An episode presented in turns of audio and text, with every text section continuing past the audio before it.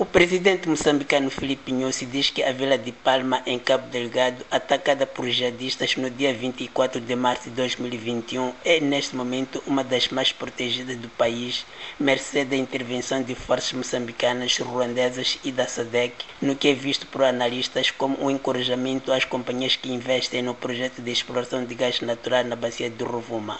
Nhosi falava numa parada militar na sede distrital de Palma, onde chegara ao princípio da noite da passada sexta-feira 21, no contexto de um périplo que o levou também à vizinha província do Niassa, igualmente alvo de ataques jihadistas. Temos aqui um grupo de jovens bem treinados que com bravura combatem o terrorismo nesta província, realçou o estadista moçambicano. Palma é uma das vilas distritais mais guarnecidas do país. Uma força como esta para tomar conta de um distrito é suficiente. Tenho pressão do povo moçambicano para resolvermos o problema. A vossa bravura, a vossa missão, esta que faz com que a população queira que eu diga ou que o governo diga se há condições ou não para voltar. O acadêmico Pedro Amos considerou positivo o fato de Felipe News ter se deslocado a Palma porque, na minha perspectiva, esta é uma forma de encorajamento às multinacionais envolvidas no projeto de gás natural que é feito. As multinacionais precisam deste encorajamento, disse.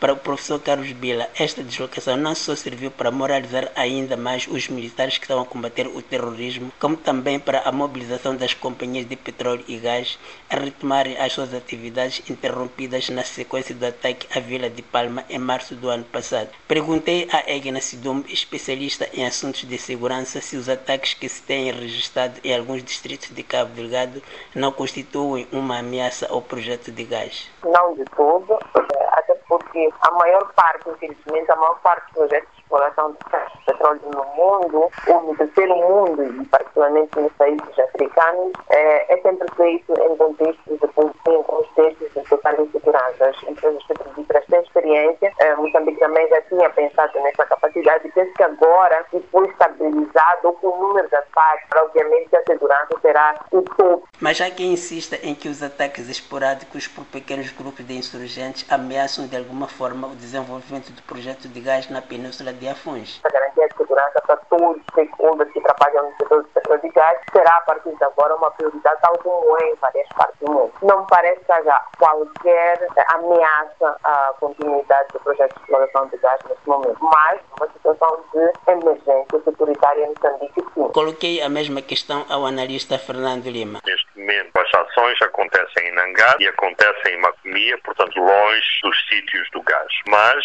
isso não significa que não pode haver também essas ações nos distritos de Mocimba da Praia e Palma, que ficam exatamente na zona do gás. Portanto, sem serem uma ameaça direta, o facto haver ataques não são boas notícias para o desenvolvimento do gás. De Maputo para a Voz da América, Ramos Miguel.